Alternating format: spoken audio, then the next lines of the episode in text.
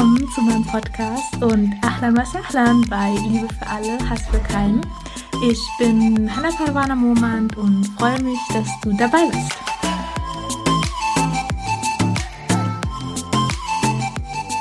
Assalamu alaikum und herzlich willkommen zu einer neuen Podcast-Folge Liebe für alle, Hass für keinen. So, so schön, dass du da bist. Ja, heute geht's weiter mit der Sira. Und zwar hatte ich ja das letzte Mal in der letzten Podcast-Folge über die Kindheit des Propheten sallallahu alaihi wasallam gesprochen. Ja, wie er bei seinem Großvater Abdul Muttalib groß geworden ist und danach bei seinem Onkel Abu Talib und wie dann Abu Talib mit Muhammad sallam auf einer Geschäftsreise nach Ascham in Busra Zwischenstopp gemacht hat und in Busra lebt auch der Mönch Buhaira. Und Buhaira ging dann zu Abu Talib, nachdem er erkannte, dass Muhammad der Prophet, der letzte Prophet sein wird, und er sagte zu ihm, bringe deinen Neffen zurück in seine Heimat und nehme ihn in Acht vor den Juden, denn wenn sie an ihm sehen und erkennen werden, was ich an ihm bemerkt habe, werden sie ihm Schlimmes antun. Überaus Großes wird mit deinem Neffen geschehen, so bringe ihn schnell zurück. Genau, also nach diesem Gespräch entschied sich dann noch Abu Talib dafür, seine Geschäftsreise, ja, da unterscheiden sich die Überlieferungen. Also es gibt Überlieferungen, die sagen, dass Abu Talib seine Geschäftsreise verkürzte und ja, schnell Geschäfte erledigte und dann mit Muhammad Islam wieder zurück nach Mekka ist. Oder es gibt auch eine Überlieferung, die dann sagt, dass Abu Talib mit Muhammad sallam nach Mekka wieder zurückgegangen ist sofort und es gibt auch eine Überlieferung, die besagt, dass er mit zwei anderen Jungen, die mit auf der Geschäftsreise waren, Bilal radiallahu anhu und Abu Bakr radiallahu anhu, dann genau mit ihm zusammen nach Mekka gegangen sind. Und Jetzt beginnt natürlich auch die Zeit als Teenager und darüber werde ich in der heutigen Podcast-Folge sprechen. Es gibt nämlich mehrere Ereignisse, die darauf hinweisen, dass Allah subhanahu wa ta'ala Muhammad Islam beschützt hat, in seiner Teenagerzeit etwas Schamloses zu begehen. Und na klar war Muhammad Islam auch an sich von einem Charakter, der jetzt nicht das machte, was die anderen Jungs in seinem Alter machte, ähm, aber trotzdem ja, griff manchmal Allah subhanahu wa ta'ala ein. Und genau darüber spreche ich heute. Es gibt ein Ereignis, das wurde von dem Propheten sallam persönlich erzählt, als er dann älter war. Und zwar sagte er, dass sie damals immer mit den anderen Jungs mit Steinen spielten. Die Steine waren jedoch sehr spitz und deswegen nicht sehr einfach zu tragen und was dann seine Kumpels machten von Mohammed Islam, sie nahmen eines ihrer oder ihr Gewand und steckten die Steine dann in das Gewand hinein, damit sie es dann um ihre Schulter binden konnten und dann besser tragen konnten, diese Steine. Und damals war es so, dass die Leute immer zwei Gewänder trugen, also eins für den unteren Part des Körpers und eins für den oberen Part des Körpers. Und bei Kindern war es aber so, dass man den Kindern nur ein Gewand gab, weil sie es schnell schmutzig machten und es war auch einfacher zu handhaben, wenn man ein Gewand einfach oben an der Brust äh, befestigte. Ähm, und genau, dann konnten die Kinder dann spielen und es hatte natürlich auch eine finanzielle Komponente, dass die Eltern sich dafür entschieden, dem Kind halt nur ein Gewand anzulegen. Also es war üblich, dass Kinder nur mit einem Gewand umherliefen. Und jetzt war es natürlich so, wenn die Kinder sich dafür entschieden, beim Steine tragen, beim Spielen, diese Steine dann in ihr Gewand zu packen, mussten sie es natürlich komplett ausziehen und dadurch, dass sie nur ein Gewand hatten, waren sie dann nackt. Und der Professor Islam erzählte, dass er auch Steine ohne Gewand tragen wollte, aber sich bei diesem Gedanken daran nicht sehr wohl fühlte. Deswegen machte er es den Kindern oder seinen Freunden nicht gleich nach. Und die Kinder sahen es dann und sie sagten dann, okay, was machst du denn da? Weil die, Ste die Steine waren natürlich sehr schwer und es war schmerzhaft, sie zu tragen. Und sie sagten dann, schau, wie wir es machen. Also mach es uns nach, wir nehmen das alles in unser Gewand rein, ist doch kein Problem, mach dir keine Sorgen, das ist doch nur ganz schnell und dann ziehst du dein Gewand wieder an und wir müssen ja die Steine von hier nach dort tragen, bla bla bla. Und genau da gab es ja diesen Gruppenzwang, der Muhammad dazu nötigte, sozusagen dann auch sein Gewand auszuziehen, weil eben seine Freunde ihn ja darauf hinwiesen, dass er es auch so machen soll. Und auf einmal, erzählte Muhammad dann später, fühlte es sich an, als würde mir jemand auf den Hinterkopf schlagen. Und dann erzählte Muhammad weiter, aber ich konnte niemanden sehen. Aber ich hörte eine Stimme, die mir sagte, zieh dein Gewand wieder an. Und danach zog ich mein Gewand nie, nie wieder aus. Also er sagte, dass nach diesem Ereignis, nach diesem ja, Schlag auf den Hinterkopf und dann diese Stimme, die von, ja, ich konnte nicht orten, von woher sie kam, aber auf einmal sprach jemand mit mir und sagte, dass ich mein Gewand anziehen soll. Und genau danach, ähm, wenn die anderen Kinder auch ihr Gewand auszogen, er zog es dann nie wieder aus. Und dann gibt es noch einen Bericht, es gibt da Diskussionen, ob diese beiden vielleicht sogar ein Ereignis waren oder ob es zwei unterschiedliche Ereignisse waren. Aber auf jeden Fall erzählt dieses Ereignis Al-Abbas radiallahu anhu, also der Onkel von Muhammad sallam. Und Al-Abbas radiallahu anhu sagte, dass Muhammad sallam zu dieser Zeit ein junger Erwachsener war und dass sie die Kaaba renovierten. Also es war eine Zeit, wo die Stämme sich dazu entschieden, dass sie die Kaaba wieder renovieren müssten. Und jeder wusste, dass die Kaaba auch etwas sehr Heiliges ist, weil das sahen sie auch genau an diesem Einmarsch der Elefantenarmee, wie Allah subhanahu wa ta'ala seine Kaaba verteidigte. Und das war in den Köpfen natürlich drinne. Und deswegen, ähm, genau, waren sie auch sehr vorsichtig mit der Renovierung der Kaaba. Und die Familie von Abdul Muttalib hatte die Chance mit als erstes anzupacken, weil Abdul Muttalib war ein Führer der Quraysh und deswegen hatte die Familie dann diese Chance als erstes mit anzupacken. Und das erste, was sie taten, war natürlich Rohmaterial zu, herzubringen. Und das waren größtenteils Steine. Also sie mussten Steine tragen und weil es natürlich auch um die Kaaba ging, um die Ehre des, des eigenen Stammes, versuchte jeder die größten Steine zu tragen. Und Moises Islam hatte aber Probleme, einen, einen so großen Stein zu tragen. Weil er war natürlich auch ja nicht sehr handelbar, sehr schwer, genau wie ich das ja in der vorherigen Geschichte erzählt habe mit den Kindern. Und dann fingen die Leute auch an, das untere Gewand zum Tragen zu benutzen. Und wie ich ja erzählt hatte, die Erwachsenen hatten immer zwei Gewänder und deswegen benutzten ihr unteres Gewand, um den Stein zu tragen und das obere Gewand ähm, konnte schon alles abdecken, aber nicht immer. Also wenn man sich vielleicht bückte oder ja einen großen Schritt tat, konnte nicht abgesichert sein, dass ähm, alles verdeckt war. Und als Abbas radiallahu anhu dann sah, wie Muhammad Islam sein Gewand, sein unteres Gewand nicht auszog, sondern irgendwie versuchte, die Steine mit der Hand anzupacken und zu tragen, sagte Abbas radiallahu anhu zu Muhammad Islam, warum benutzt du nicht eins deiner Gewänder, um den Stein darin zu tragen? Und Muhammad Islam fing also an, das zu tun, weil er ja sich dachte, okay, dann bin ich ja nicht ganz nackt. Aber dann berichtete Abbas radiallahu anhu, dass auf einmal brach Muhammad zusammen. Und seine Augen fingen an, zum Himmel zu schauen. Und dann stand Muhammad auf und sagte, wo sind meine Sachen, wo sind meine Sachen? Also er war total verwirrt und ängstlich und er sagte, wo sind meine Sachen, wo sind meine Sachen? Und er zog sie sich dann sofort wieder an.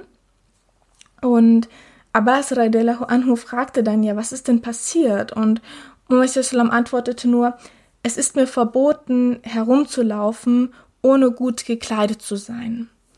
Und Abbas radiallahu anhu berichtete diese Geschichte auch erst, nachdem der Islam kam, weil er hatte dann Angst, dass alle Mohammed Islam für verrückt gehalten hätten. So, warum schaut er denn zum Himmel und warum sagt er, dass es ihm verboten wurde auf einmal und Genau deswegen erzählte Abbas radiallahu anhu diese Geschichte erst nachdem der Islam kam, weil ihm dann auch klar wurde, warum das so passiert ist, wie es passiert ist. Genau, und dann gibt es noch ein Ereignis. Und zwar hatte ich ja in der letzten Podcast-Folge, glaube ich, erzählt, dass Abu Talib ein sehr armer Mann war. Also er hatte immer finanzielle Schwierigkeiten gehabt und deswegen war Mohammed Islam auch wie ein Segen, weil immer wenn Mohammed Islam am Tisch saß und alle miteinander aßen, wurde auch tatsächlich jeder satt, was sonst nicht der Fall war. Und aus diesen finanziellen Schwierigkeiten heraus entschied sich Mohammed Sallam Verantwortung zu übernehmen. Also er wollte seinem Onkel Abu Talib helfen, ihn ja finanziell unterstützen und weil die Quraysh Händler waren, ähm, ja durften sie nicht oder aus der Ehre heraus konnte er jetzt nicht irgendeinen Job machen, ähm, jetzt zum Beispiel irgendwo was bauen oder irgendwie ja solche Jobs, die als minderwertig galten, das durfte Moses Islam nicht machen, weil es halt um die Ehre des Stammes ging. Und er konnte aber auch nicht Handel betreiben. Wegen dieser Geschichte mit Buhaira verbot Abu Talib Moses Islam das Handeln und das ja irgendwo hingehen und dies und das. Und deswegen überlegte er sich dann, okay, wie könnte ich meinem Onkel Abu Talib helfen? Und Moses Islam entschied sich dann, Schäfer zu sein. Weil Schäfer, das, ja, der Beruf des Schäfers lehrt einem die Qualitäten eines Führers. Und deswegen war das ein akzeptabler Job, ein akzeptabler Beruf, den man ausführen konnte, also den Moses Islam ausführen konnte, ohne dass er jetzt die Ehre seines Stammes ja beschämen würde. Und genau, also zu den Qualitäten des Führers ist so, bei einem Schäfer braucht er sehr viel Geduld. Und ähm, ein Schäfer muss auch sehr achtsam sein und wachsam, weil er muss immer auf die Tiere aufpassen. Er kann jetzt nicht einfach mal wegnicken, weil danach sind seine Tiere weg oder wurden von einem Wolf gefressen oder was weiß ich. Auf jeden Fall muss ein Schäfer wachsam sein und immer auf seine Tiere auch achten. Und er ist auch, also er lernt auch, dass er verantwortungsbewusst ist. Also er kann jetzt nicht sagen, ich habe heute keine Lust und ähm, ja, mach mit meinen Freunden was, sondern diese Verantwortung ist da, okay, ich habe eine Verantwortung gegenüber meinen Tieren, gegenüber meinen Schafen. Und das lehrt einem dieses Verantwortungsbewusste, dieses, genau. Und dann ähm, ist es ja auch so, dass Schafe mal hier, mal dort hinlaufen und sich schnell ablenken lassen. Also dass man da auch immer guckt und ja ein Schaf wieder zurückholt, wenn es mal zu weit weggelaufen ist. Aber das auch sanft zu tun. Also man kann jetzt ein Schaf nicht einen harten Tritt versetzen, sondern man muss wirklich sanft und ja sehr ja einfach sehr sanft mit den Tieren sein und es wieder zurückholen und immer darauf achten, dass alle zusammen sind. Und genau, das zeichnet halt dieses perfekte Training auch aus, um mit den Menschen umzugehen, weil mit Menschen muss man auch Geduld haben und mit Menschen kann man auch nicht so grob sein. Also man muss mit Menschen sanft sein, jetzt nicht in physischer Hinsicht, natürlich auch, aber eher in dieser psychischen Hinsicht, weil jedes Wort kann einen Menschen auch verletzen und genau das ist halt dieses, dieses sanftmütige, dass man auch achtsam ist auf die Menschen und auf sie achtet, um ihnen ein Gefühl des Wertes zu geben. Und genau das zeichnet halt einen guten Führer aus. Und deswegen war der Beruf des Schäfers eben ein sehr angesehener Beruf auch. Und es war auch so, dass Mohammed Islam Schafe hütete, weil einmal ein Hadith berichtet auch, dass alle Propheten Schäfer waren und dass er Schafe hütete, kann einen auch nicht so stolz machen. Also es macht, man bleibt auf jeden Fall bodenständig, weil wenn man Kamele zum Beispiel hütet, kann man sagen, hey, ich habe hier ne 20 Kamele und auf die passe ich auf. Da kann man schon sehr arrogant auch werden, aber mit einem Schaf kann man nicht wirklich arrogant werden und das ist auch der Sinn dahinter, dass man dieses Bodenständige auch wirklich bewahrt. Und Mohammed Islam hörte dann immer die anderen Jungs in seinem Alter von irgendwelchen Partys sprechen. Also sie erzählten, ja, weißt du, was mir letzte Nacht wieder passiert ist, da habe ich richtig, ich kann mich schon gar nicht mehr dran erinnern, was ich letzte Nacht gemacht habe und da habe ich richtig Party gemacht und das hat er immer von seinen, ja, von den anderen Jungs in seinem Alter gehört und die Jungs wussten auch, dass Moises Slom kein Nachtmensch war. Und sie redeten dann auf ihn ein und sagten, ja, du musst auch mal diese Erfahrung machen, dass du ja auf eine Party gehst, das ist richtig cool, geh da mal hin. Und Moises Slom war nie der Mensch dafür, aber er ließ sich dann Gruppenzwang wieder überreden. Und er ja, wollte dann einen Abend zu dieser Party gehen. Und ähm, er redete dann auch mit einem seiner Kollegen oder einer seiner Freunde und sagte, ich will mal das ausprobieren, wie das so ist auf einer Party. Könntest du denn heute Abend auf meine Schafe aufpassen? Und sagte, na klar, du musst mal wirklich Party machen, ich passe auf deine Schafe auf, geh und mach diese Erfahrung. Und Mohammed Salom ist dann, ja, in Richtung dieser Party gegangen und er erzählte, als ich ganz nah war, an diesem Haus. Dann sah ich auch ein Feuer da drinnen und genau, also für Essen kochen oder ja, zum Rauchen. Und er sagte auch, dass ich laute Stimmen hörte, also laute, betrunkene Stimmen, wie man das so ja kennt aus Partys. Und er sagte auch, dass ich Frauenstimmen hörte, die sangen. Und das war damals üblich, dass man dann sich ja Sklavinnen äh, nahm, die dann einen unterhielten den Abend lang. Und Moises Lom erzählte dann, bevor ich noch einen Schritt tätigte, brach ich zusammen. Und erst am nächsten Morgen weckte mich dann die Sonne. Also als die Sonne dann im Zenit stand, wurde ich dann wach, also um die Mittagszeit. Also das heißt, um diese Zeit war natürlich auch die komplette Party vorbei und Allah subhanahu wa ta'ala schützte ihn mit diesem Zusammenbrechen davor, halt in diese ja, Schamlosigkeit zu gehen, diese Party da mitzumachen. Und dann, ja, fragten ihn seine Jungs natürlich, ja, warst du denn auf der Party? Also ich war auf der Party, ich habe dich gar nicht gesehen, wo warst du denn? Und sie sagten dann zu ihm, heute musst du unbedingt kommen. Und Moises Salam stimmte ein und sagte, okay, ich komme. Und dann passierte das Gleiche. Also er war wieder nahe des Hauses, er hörte die Stimmen, die lauten Stimmen, die Frauenstimmen, er sah das Feuer und wieder bumm. Also er brach zusammen und erst am nächsten Morgen weckte ihn dann wieder die Sonne. Und seitdem ihm das dann das zweite Mal wieder passiert ist, hatte er dann auch nie wieder Lust, ein Teil von diesen Aktivitäten zu sein. Also er ließ sich dann auch nicht mehr überreden und ja, war dann nahm Abstand von dem Ganzen und machte da nie wieder mit. Und daraus können wir auch lernen, dass Mohammed Islam ist in dieser Gesellschaft auch groß geworden, in dieser Gesellschaft, wo es ja diese Partys gab und wo es diesen Götzendienst gab und er war einfach ein Teil dieser Gesellschaft und ist dort groß geworden. Und Allah subhanahu wa ta'ala griff dann manchmal ein, um ihn davor zu beschützen, schamlos zu werden, weil genau das ist auch die Aufgabe von Eltern, also dass man jetzt nicht sein Kind irgendwo einsperrt, sondern ihn wirklich auch als Teil der Gesellschaft lässt, aber dann trotzdem einzugreifen und dann ja vor Dingen zu schützen, also jetzt ihn auch nicht alles machen zu lassen, sondern dann in bestimmten Phasen einzugreifen, also dass diese Erziehung dann auch sehr ausbalanciert ist. Und dazu würde ich auch gerne aus Ibn Ishaq nochmal einen kurzen Text vorlesen.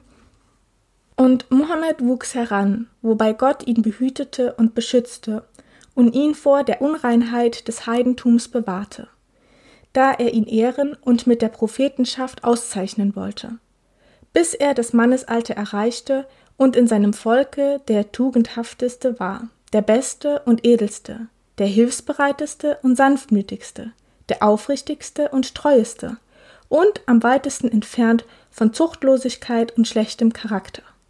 Bald nannte man ihn wegen all der guten Eigenschaften, die Gott ihm vereinigt hatte, nur noch Amin, den Treuen.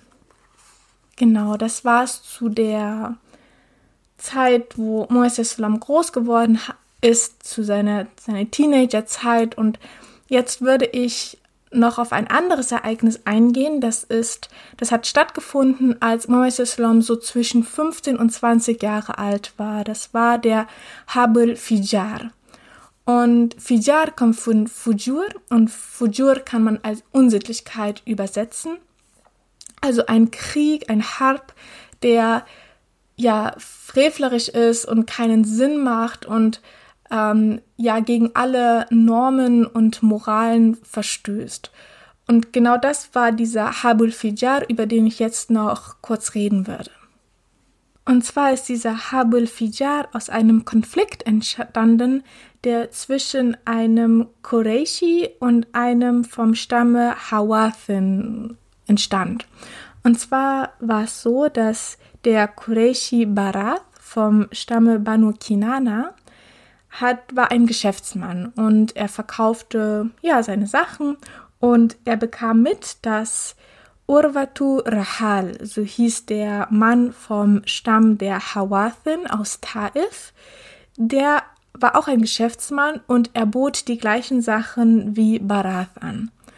Und Urwatu Rahal machte dann einen besseren Deal als Barath und damit übernahm er dann die Kunden von Barath. Und das machte Barath, also dem Qureshi vom Stamme Banu Kinana, sehr wütend, weil er jetzt eben diese Kunden nicht mehr hatte, weil ja, Urwa einen besseren Deal machte. Und deswegen attackierte er dann Urwa, woraufhin Urwa starb. Und ja, man könnte schon allein an diesem Mord sagen, dass es ein total ungerechter Mord ist, weil ja, wenn man Geschäfte macht, ist es das, das Normalste der Welt, dass jemand einen besseren Deal macht. Und genau, ja, das ist ja der Sinn von diesem Konkurrenz, dass man immer seine Preise angleichen muss und manchmal mehr Geld verdient, manchmal weniger Geld verdient. Und deswegen ist dieser Mord, also dass Urwa sterben musste, ist schon an sich total ungerecht, der Grund dafür. Und der zweite Punkt war auch, dass das Ganze in einem der heiligen Monate passierte. Also wie ich schon am Anfang erzählt habe, gab es damals heilige Monate, in denen nicht gekämpft werden durfte und in denen auch niemand attackiert werden durfte. Es war einfach ein heiliger Monat, wo Frieden herrschen sollte. Und genau, jetzt ist dieser ungerechte Mord in einem heiligen Monat passiert und das machte dem Stamm Hawathin, woher ja Urwa kam, sehr, sehr wütend und sie marschierten dann Richtung Mekka. Und als Baras das erfuhr, dass, okay, jetzt kommt eine Armee vom Stamm der Hawathin hierher, flüchtete er sich zu seinen Quraysh, also zu seinem Stamm, und erzählte ihnen, was er gemacht hatte, weil würde er jetzt alleine dort stehen, wüsste er, dass er sofort getötet werden würde, weil alleine kann man gegen eine große Armee ja nichts machen. Und deswegen flüchtete er, flüchtete er sich zu den Quraysh und die Quraysh waren damit auch nicht sehr zufrieden, was er gemacht hat. Also sie sahen auch, dass das ein ungerechterweise passiert ist, also dass Urwa aus einem ungerechten Grund heraus sterben musste. Aber aus Gründen der Ehre hielten sie dann zu Barath und sagten, okay, wer es wagt, Richtung Mekka einzumarschieren, der ja wird auf jeden Fall eine Opposition erleben. Und sie marschierten dann ebenfalls in Richtung Taif, also in Richtung der Hawathin, und dann trafen sie natürlich aufeinander. Und sie verhandelten zunächst einmal, weil beide Stämme waren an keinem Krieg interessiert. Weil einmal Taif war ein Ort, wo viel Tourismus herrschte. Also viele Leute machen dort Urlaub und weil eben in Taif war besseres Wetter und deswegen war das ja von Tourismus ähm, ein Tourismusmagnet und viele Leute gingen dorthin, um sich ein bisschen zu entspannen, um Urlaub zu machen. Und würde jetzt Krieg sein, dann würden ihnen natürlich die ganzen Einnahmen fehlen. Und auf der anderen Seite waren die Quraysh, die natürlich viele Geschäfte hatten und auch Pilgerer zu ihnen kamen und sie bewirteten und ein Krieg würde auch bedeuten, dass sie diese Einnahmen von den Pilgerern ja, büßen müssten. Und deswegen war keiner der beiden Stämme an einem Krieg interessiert. Und deswegen gab es dann eine Art kalten Krieg zwischen den beiden, der über fünf Jahre andauerte. Und in diesem Moment, wo das passierte, war Muhammad Islam so zwischen 14 und 15 Jahre alt und bis zu seinem 20. Lebensjahr gab es diesen kalten Krieg zwischen dem Stamme Hawathin und den Quraysh. Und es gab bei diesem ganzen Konflikt, der ja über fünf Jahre andauerte, nur fünf Tage, wo es auch tatsächlich einen Kampf oder Angriffe gab. Und das, diese fünf Tage hat man auch Namen gegeben. Und genau, ich kann euch ja mal die ersten drei Namen nennen. Also der erste Tag hat man Yaum Shamta genannt, den zweiten Tag Yaumul Abla und den dritten Tag, das war der Tag, wo es die heftigsten Kämpfe auch auf diesem Schlachtfeld gab, den nannte man Yaumul Sharp. Und ähm, Moises Salom hat in diesen ganzen fünf Jahren auch diesen Stolz zwischen den beiden Stämmen gesehen und dieses nationalistische und ja, ihm gefällt das nicht. Also er wollte nie etwas damit zu tun haben und das hat ihn natürlich auch in seiner Kindheit oder in seinem Jugendalter sehr geprägt, weswegen er auch später nie etwas von Krieg hielt. Also er wollte immer alles in Frieden auseinandergehen lassen. Das werden wir dann noch später, wenn ich über die Ereignisse in Medina zum Beispiel berichtete, berichte, werden wir das noch sehen, wie Moises Lom auf Kriege reagiert. Aber genau diese Zeit, also diese fünf Jahre, wo eben dieser kalte Krieg herrscht, haben natürlich auch den Charakter des Propheten Sallam sehr geprägt. Und er hat gesehen, wie es ist, wenn zwischen, wenn zwei, wenn zwei Stämme miteinander verfeindet sind. Und es war aber so, dass die Onkel ihn dazu zwangen zu kämpfen weil sie sagten, okay, es geht hier um Ehre und was sollen die Leute denken, wenn der Enkel von Abdul Muttalib nicht mitkämpft. Also du musst mit aufs Schlachtfeld und du musst ähm, ja unsere Ehre verteidigen. Und deswegen ging Muhammad Islam dann mit, aber er hatte gar keine Lust, da irgendwie zu kämpfen und er erklärte auch seinen Onkeln, dass ein Qureshi einen Fehler gemacht hat. Und dass es total sinnlos jetzt ist, dass wir hier kämpfen, also das ist total ungerecht, dass wir hier kämpfen. Anstatt dass wir Blut zahlen, kämpfen wir hier. Und das alles für Ehre und das alles seit Jahren und das ist total sinnlos. Also er mochte diesen Habul Fijar überhaupt nicht und erklärte das auch seinen Onkeln. Aber nichtsdestotrotz war er jetzt auf diesem Schlachtfeld und es war auch der Yom Sharp, also der Tag, an dem die heftigsten Kämpfe stattfanden. Und ähm, weil Muhammad Islam halt nie ungerechterweise gegen jemand anderen kämpfen will und auch wollte, hat er dann nur Pfeile aufgehoben, weil von den Stamme der Hawathin kamen sehr viele Pfeile immer und er hob die dann auf und gab sie dann den Quraysh. Also er schoss nie einen Pfeil, sondern er hob die Pfeile nur auf. Und nach fünf Jahren setzten sich dann die Anführer der Quraysh und Hawathin zusammen und besprachen das Ganze und sagten, okay, wir haben jetzt hier seit fünf Jahren haben wir diesen Konflikt, diesen kalten Krieg und Genau, jetzt sind auch auf beiden Seiten schon Menschen gestorben und die Quraysh boten sogar den Hawathin an, Blutgeld zu bezahlen für Urwa, weil das war ja der Grund dafür, warum es diesen Krieg gab. Und sie sagten, ja, wir würden euch auch das Blutgeld für ihn bezahlen, aber die Hawathin lehnten ab und sagten, es reicht jetzt, wir haben Leute von euch getötet und ihr habt Leute von uns getötet in diesen fünf Tagen, wo es wirklich auch Kämpfe gab.